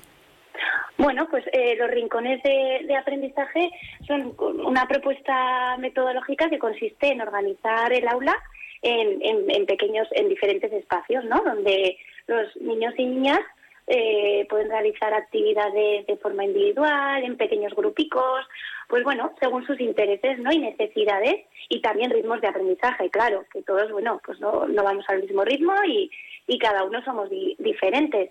Entonces lo que hacemos es presentarlo de una manera lúdica y motivadora para que ellos se sientan los principales protagonistas, ¿no? Que eso es lo que más les gusta. Y, y nada, nuestra labor como, como profesores es planificar las actividades y, y acompañarles, ¿no? Durante durante el proceso que se va desarrollando en el aula. Es muy importante también que les, que, pues eso, que les animemos, les motivemos y que también que tengamos constancia de que van rotando por todos los rincones, ¿no? Para ello es, es, es muy importante tener muy bien organizado el material y el objetivo que se quiere llevar a cabo. Luego, en cuanto a la organización, eh, lo que hacemos nosotras y nosotros, eh, organizamos eh, la, la organización de los rincones se lleva a cabo dentro del aula en pequeños grupicos, ¿no? Y, Sí. y luego cada rincón debe estar delimitado y tener un espacio fijo, bien señalizado, ¿no? Para que, para que ese niño y niña reconozca bien cuál es el espacio que ocupa, que ocupa cada rincón. Y, y, eh, explícanos un poco en qué, eh, qué se aprende en cada, en cada uno de los Sí. rincones. Pues, por ejemplo, nosotros, eh, por ejemplo, mira, en segundo de infantil, eh, los rincones que normalmente utilizamos en clases son pues el de electroescritura, el de lógico-matemática y el de arte y cultura, ¿no? Entonces, pues, pues, ponemos en, eh, por ejemplo, en el de electroescritura, ¿no? Pues hacemos actividades, depende, pues ahora, por ejemplo, estamos empezando con la letra P, pues actividades, en lógico-matemática estamos eh, trabajando eh, el proyecto de Egipto, entonces eh, les ponemos eh, con, con pan rayado como si fuese arena ahí a hacer números. Eh, en, el, en el de arte, pues desde el otro día estuvimos haciendo unos erizos. Bueno, pues vamos viendo según necesidades, según el proyecto que, que vayamos trabajando ese trimestre, pues vamos, vamos cambiando un poco y alternando los rincones también. Bueno, es una etapa, la de eh, infantil, que no es eh, obligatoria, pero es una etapa en la que los eh, niños, las niñas aprenden muchísimo, ¿no? Es eh, una base, una base muy importante, ¿no? Para lo que viene después. Totalmente, totalmente súper importante y yo creo que, que, que es súper necesaria, ¿no? Porque muchas veces la infantil, bueno, yo vamos, tengo unos recuerdos increíbles de infantil y, y la poca importancia a veces que, que se le da, ¿no? Es, es muy, muy importante para todo, para que luego parece que, bueno, en primaria no, no, infantil es muy importante. Claro, Mucho. ¿cuántas veces te han dicho eso de que, va, si no hacen más que jugar? Bueno, millones, millones. Está.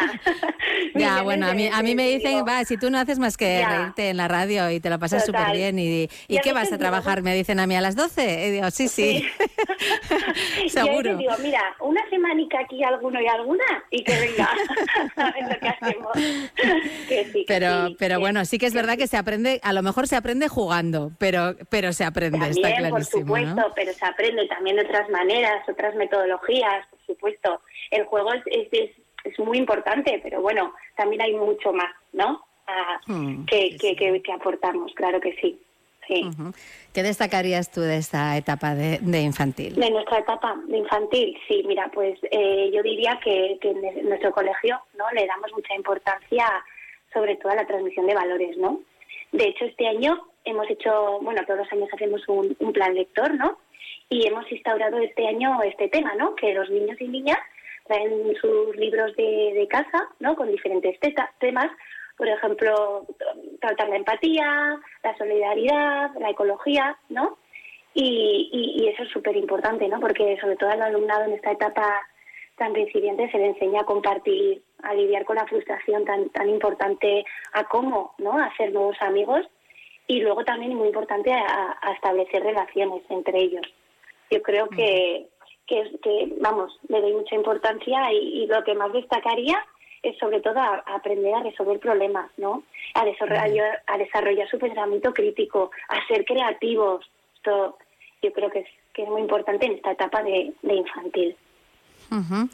Bueno, pues ahí está todo ese, todo ese trabajo que, que realizáis que- aquí en, en sí, sí, Jesuitinas, en esta educación infantil que, como tú decías, no es realmente importante. La de 0 a 3 también puede serlo, Por desde luego, supuesto, porque, por porque también se empiezan a sentar bases ¿eh? poco a poco. Ahí se ¿no? asientan todas las bases y luego ya pasamos al siguiente ciclo del 3 al 6, pero del 0 a 3 es súper importante. Sí, sí, sí, sí. Pues eh, Sí. Maite López, profesora de educación infantil Bueno. en este año de segundo, has dicho, ¿verdad? Educación Exacto. infantil de Jesuitinas. Pues Sí. muchísimas gracias por habernos Vale, contado qué es lo que hacéis ti, eh, con, los peques. Gracias, buenas tardes. A ti. Buenas tardes. Hasta luego.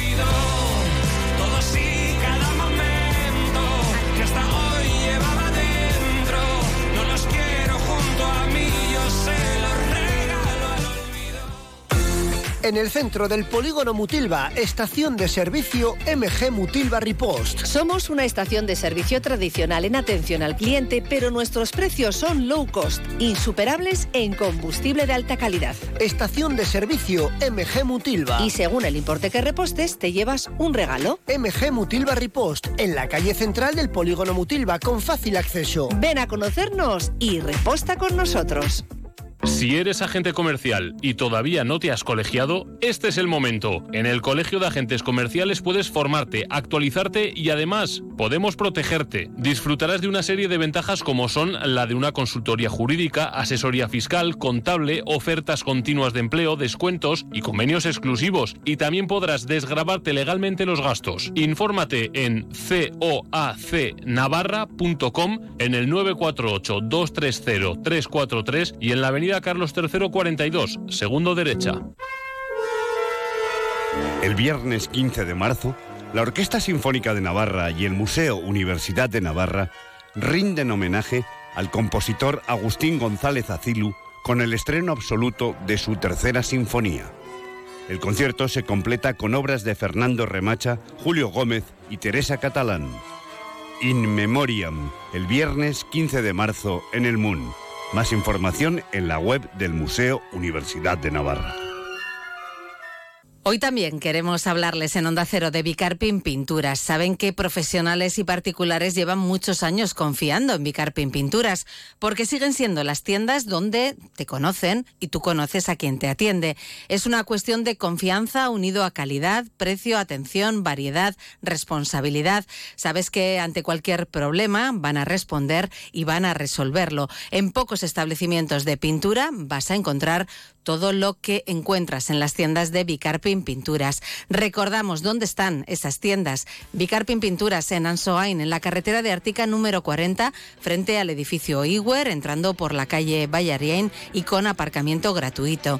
En Tudela, en Canal de Tauste, nave 5, frente a los cines. Y en Estella, en el polígono industrial Mercatondoa número 22. Onda Cero Navarra. ¿Qué es enamorarse? Enamorarse es descubrir que esta semana es el remate de rebajas de Muebles Rey y te descuentan el 50% del 50% en todos los muebles de la tienda. Esta semana vuelve a enamorarte de tu hogar en el remate de rebajas de Muebles Rey. Muebles Rey Navarra, carretera Irún, kilómetro 4, Arre.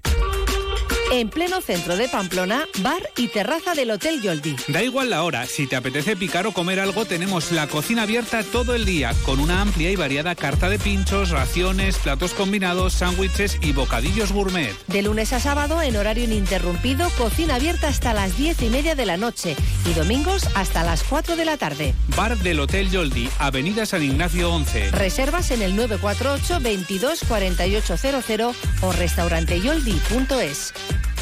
Hola Carmen, ¿qué tal? Pues chica, vengo del médico y a mi padre le han prescrito una silla de ruedas. Ahora no sé qué tengo que hacer con tantos papeles. No me aclaro nada. A mí me pasó lo mismo con un andador. Vete a Lorca Salud porque allí te van a explicar todos los pasos que tienes que dar. Es una maravilla. Lorca Salud Ortopedia, cuatro establecimientos a tu servicio. Lorca Salud Ortopedia, establecimiento colaborador con el Servicio Navarro de Salud.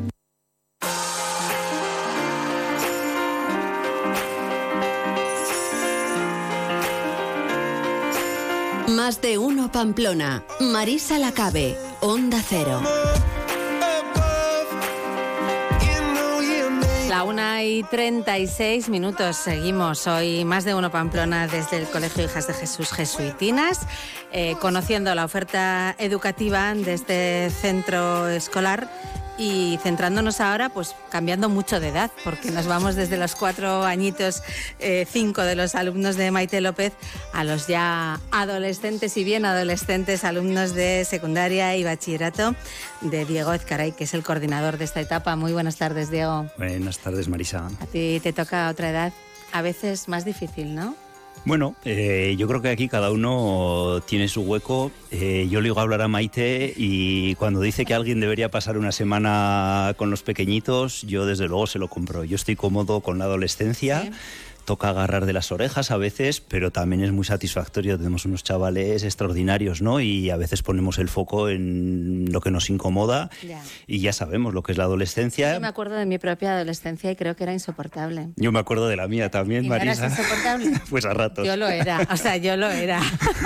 y, y como padre, los hijos adolescentes, pues no son muy fáciles, ¿eh? en Pero ese, general, eh, en general. Ese es un buen ejercicio, yo creo, el poner la mirada atrás y reconocernos y saber que hemos hemos pasado por ahí y que somos pues adultos funcionales, ¿no? Soy- y nos hemos claro. hecho un hueco perfectamente en la sociedad. Sí, a veces cuando los hijos te dicen, pero tú, ¿tú qué sabes?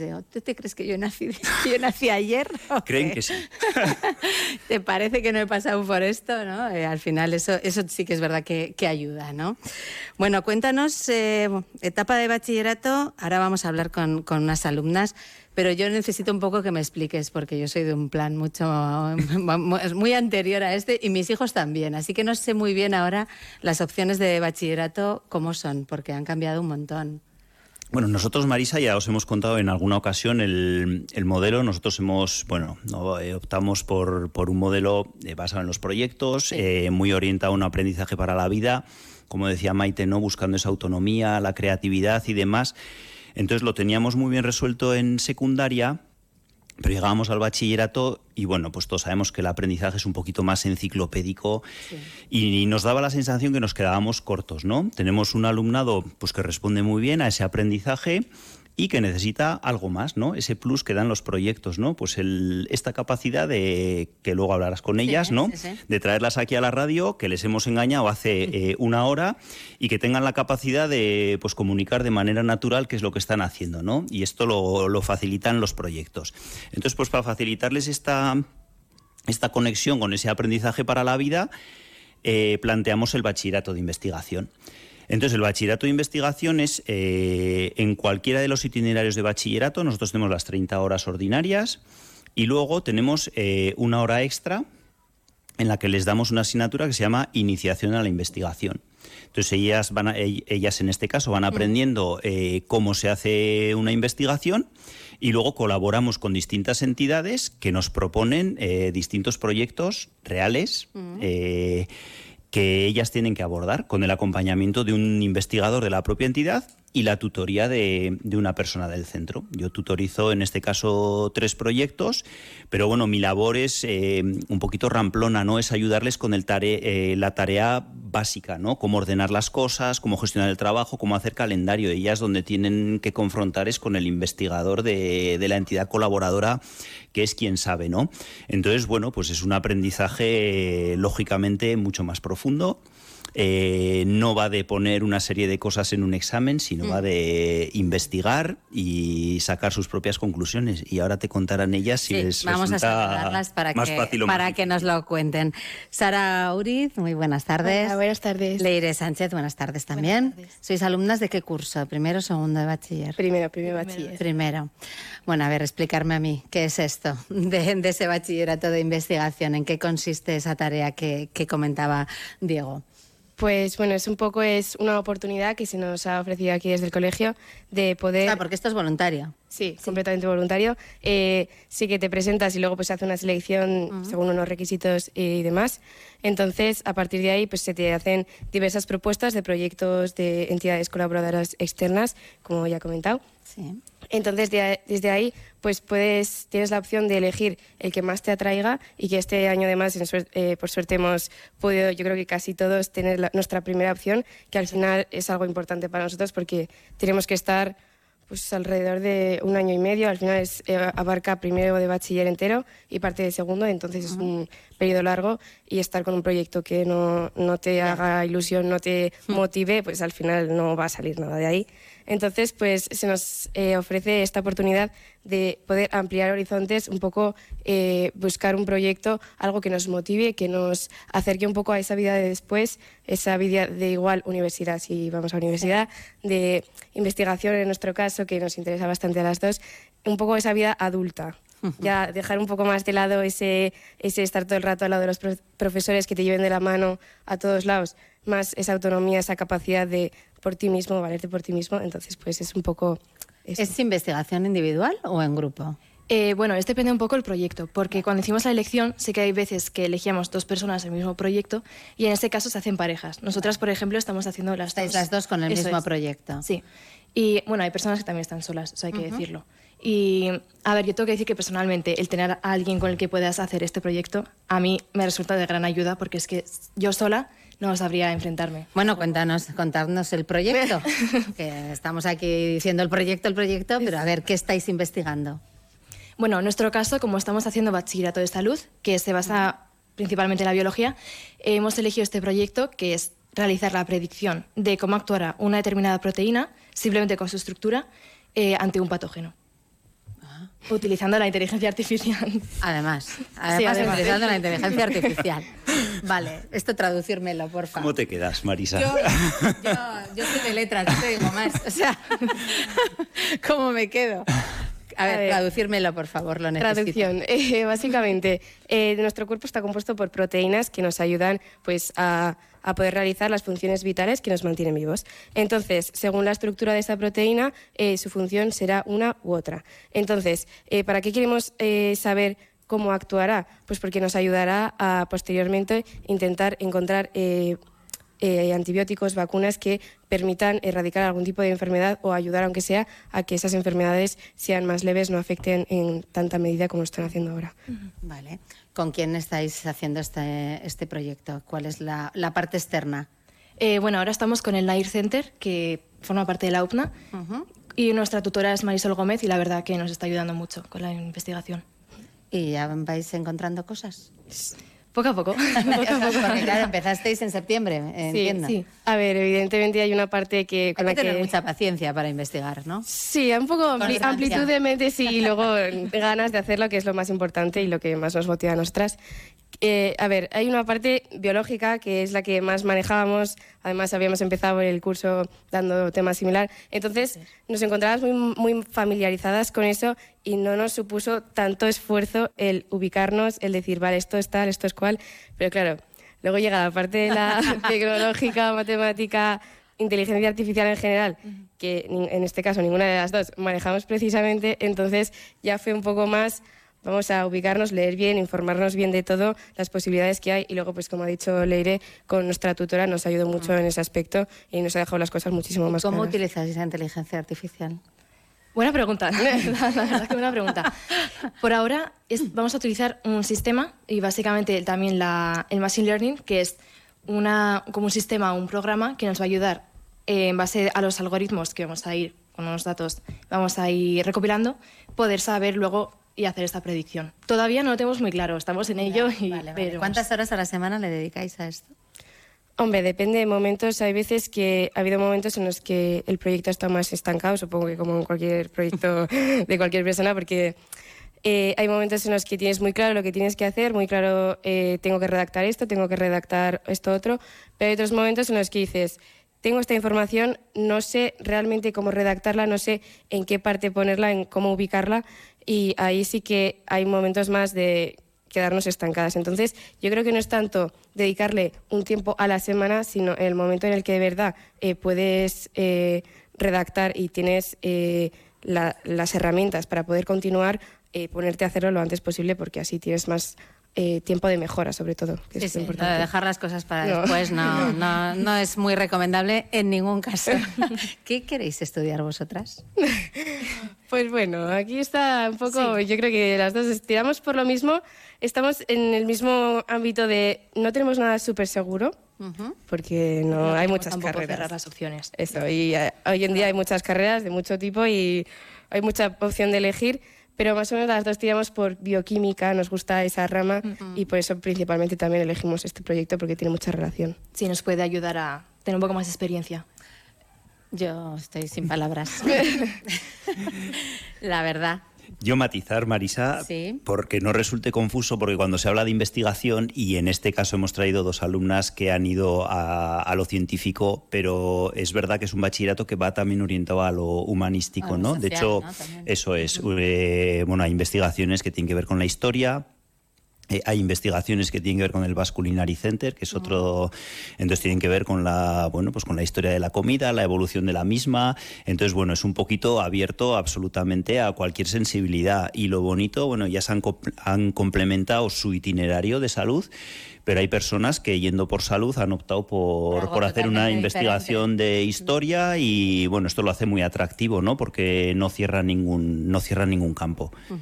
Eh, comentabas ahora que hay requisitos que no todo el mundo eh, puede acceder. Hay requisitos y la verdad es que eh, nos parece que es una respuesta fantástica para todo el alumnado Eh, pero claro, el miedo es que se nos puedan ahogar, ¿no? Entonces sí que hemos entendido pues, que tiene que haber un perfil mínimo. Las exigencias no son muy altas, les pedimos que en cuarto de la ESO tengan una nota de corte, eh, creo que es de 7, y luego les pedimos, pues, sobre todo motivación, ¿no? Eh, bueno, pues les pedimos una carta de presentación que justifiquen por qué su candidatura es buena y también les pedimos que muestren eh, cuál es su implicación en otros ámbitos sociales, ¿no? O sea, queremos gente con inquietud, da igual que entrenen en un equipo, eh, que colaboren en una asociación. Entonces, bueno, un poquito esos son los parámetros de- del perfil de alumno que, que buscamos, sí.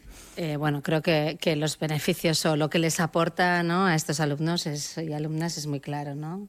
Vamos, nosotros lo tenemos clarísimo. La vida no va de hacer exámenes, ¿no? Va de preparar un programa de radio y saber de qué cosas toca hablar, ¿no? Y tenerlas claras y a ellas, pues en algún momento, si siguen investigando, pues tendrán muchas cosas delante, las tendrán que poner delante de un público o defenderlas en una ponencia.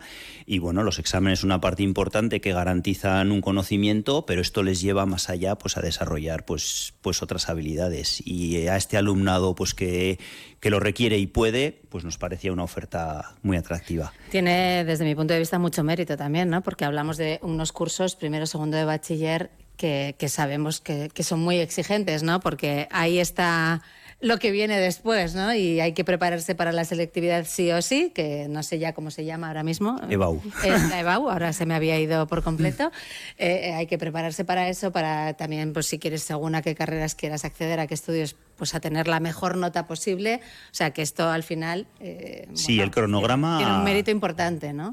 Es, o sea, el mérito es suyo, sin ninguna duda, pero es verdad que el cronograma eh, está bastante bien pensado porque ellas están desarrollando ahora la primera parte eh, que es, eh, de alguna manera, definir qué van a investigar y cómo lo van a investigar, ¿no? La metodología. Todavía no han empezado en la investigación a fondo.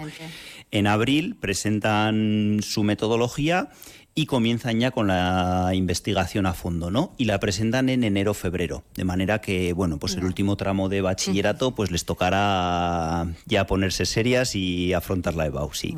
Pues eh, desde luego, desde mi punto de vista tenéis mucho mérito. Así que así hay que, hay que reconocerlo, ¿no? O sea, que os motiva mucho lo que estáis haciendo, ¿no? Sí, totalmente. La verdad que sí, es una oportunidad muy buena y la verdad es que yo personalmente se agradece mucho al colegio que nos acerquen a esa vida futura y la verdad es muy contentas con el proceso. Bueno, además ha comentado Leire que mejor las dos juntas. No sé si ha llegado el punto de todavía de que hayáis discutido algún día por algo. No, la verdad, de momento, de momento todo muy bien. Todo bien, todo, Todo bien. bien. Bueno, pues que siga así, ¿eh? Sí, que siga es. así. Gracias a las dos por habernos contado vuestra experiencia y mucho ánimo. Muchas gracias. Y Diego, pues gracias también a ti ¿eh? por contarnos eh, cómo funciona este bachillerato de investigación que no sé si lo tienen en más sitios, desde luego en Jesuitinas lo tenéis y me da la sensación de que sois bastante pioneros ¿no? en esto. Sí, hay algunos centros que iban un poquito por delante, pero es algo bastante reciente y es una oferta de, por el momento, muy poquitos centros, sí. Pues gracias también por Gracias a ti. Marisa. Gracias.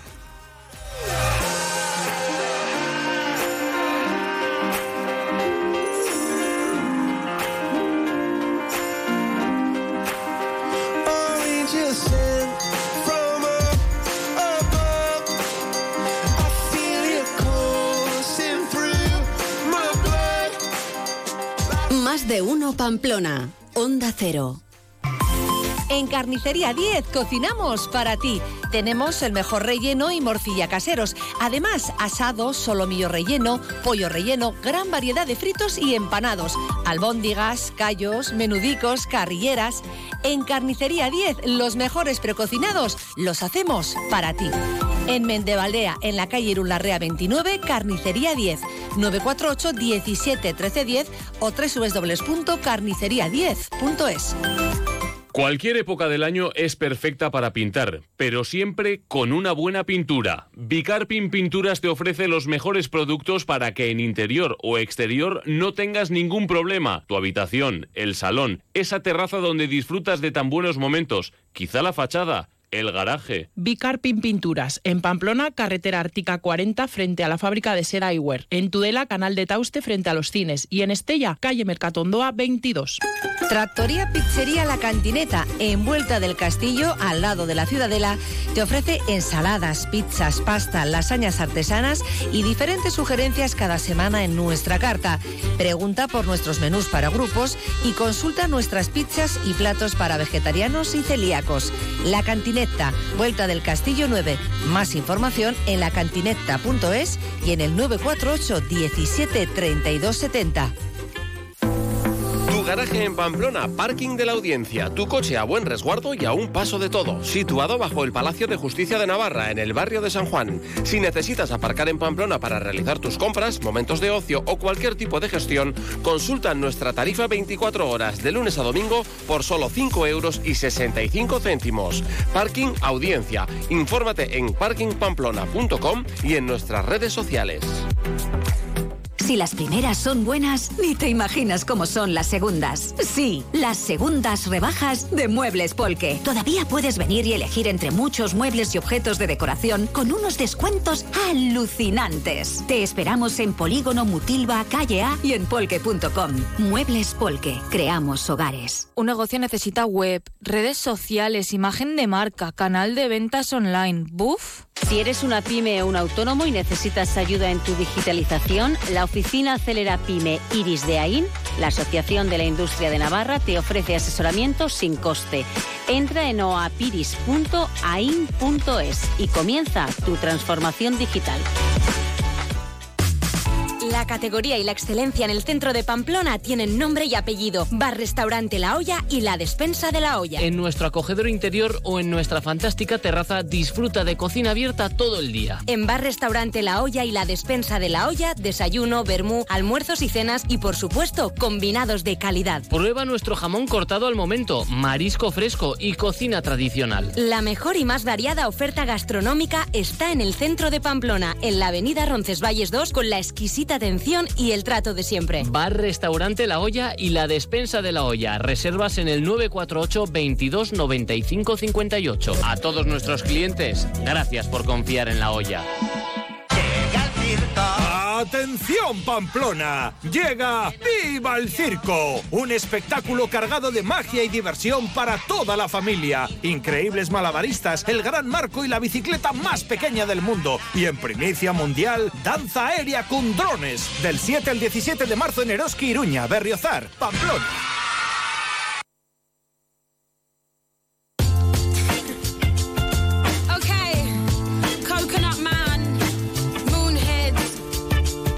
Más de uno Pamplona. Onda Cero.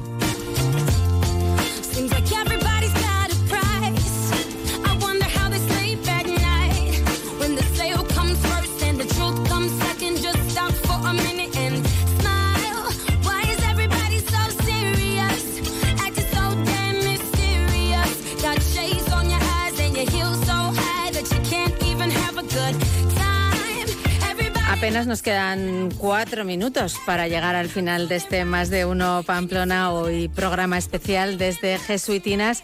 Y nos queda hablar, pues yo creo que con una de las patas también importantes, ¿no? De, de una comunidad educativa como esta, y es la de los padres. Y tenemos con nosotros a Joaquín Romero, que es miembro de la PIMA y padre de alumnos del colegio. Muy buenas tardes, Joaquín. Buenas tardes, Marisa. Nos conocíamos de hace mucho tiempo, de otras lides, ¿verdad? Pero hoy aquí estás como miembro de la PIMA y como padre, ¿no? Que es, yo creo que también es. Bueno, eh, yo antes lo decía cuando hablaba con, con Maite, ¿no? Las familias también tienen que estar al unísono con, con el centro, Sin ¿no? duda alguna. Para mí ser padre es lo más importante que y la mayor responsabilidad que tengo. O sea que Lo más que es lo importante que, hemos hecho en la vida. Total, total. Sí, sí. Sí, sí. Entonces, bueno, pues, eh, ¿qué destacarías tú de este colegio de jesuitinas? Pues destacaría varias cosas. Eh, sin duda, la primera, eh, y aunque parezca un tópico, son las personas, ¿no? Pero, pero no, no dicho como tópico, sino porque las personas, por lo menos lo que yo conozco de jesuitinas, eh, en este caso hay muchísima preparación, muchísima vocación y muchísima dedicación. Lo hemos visto, hemos tenido una muestra Sí. ahora eh, en este ratillo que hemos estado. Eh, hay un equilibrio de veteranía y de, mucha experiencia con juventud y preparación y hay muchas ganas y eso es lo que veo en el centro. Esto produce que es el otro factor que yo creo que es clave en Jesuitinas, que Jesuitinas, yo por lo menos así lo veo, siempre va un paso por delante. Eh, y esto tiene que ver con, que las personas están acostumbradas a cambiar y adaptarse, pero no solo a eso, sino a anticiparse. Llevan 10 años, se anticiparon 10 años a la entrada de las pantallas, fueron el primer centro Google de referencia. Eh, ahora lo hemos visto, están anticipándose a lo que viene con el bachillerato de investigación. Eh, entonces, eso lo consiguen las personas y, y eso es lo que a mí me parece más importante del, del centro, ¿no? Hay mucha implicación. ¿no? Muchísima, muchísima implicación y, y mucho dinamismo. Al final de eso se trata. Eh, y luego un, un tercer factor que no es menor, lo, lo estás viendo. Eh, en, en este centro todavía hay más ventanas que pantallas. Tiene, tiene un, un patio, tiene el, pues probablemente sea uno de los patios más bonitos y más adecuados eh, de- los centros, con un arbolado en un entorno privilegiado. Entonces, bueno, pues al final es un compendio. Yo son las tres cosas que destacaría, sí. ¿Qué aporta en la educación de tus hijos?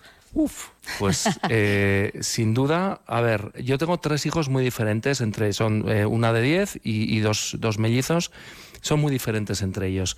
Suele pasar, ¿eh? Yo lo que sí, tengo muchos sobrinos también y bueno, y, y- y ya sé lo que es, ¿no? Pero yo lo que veo en Jesuitinas es que, que el acompañamiento es personalizado. Cada hijo ha tenido un acompañamiento diferente y, adecuado a su, a su propia circunstancia. Entonces eso para mí es, es una pasada. Eh, esto de ir un paso por delante, eh, otra cosa que aporta, yo creo que a todos los, a, toda la educación de nuestros hijos, es que ahora mismo se está debatiendo mucho de, de que no sabemos cuáles van a ser las, las profesiones del futuro, ¿no? Estamos diciendo, pues no sabemos y tal, pero bueno, eso no, ni lo sabemos nosotros ni nadie. Ni lo sabe nadie.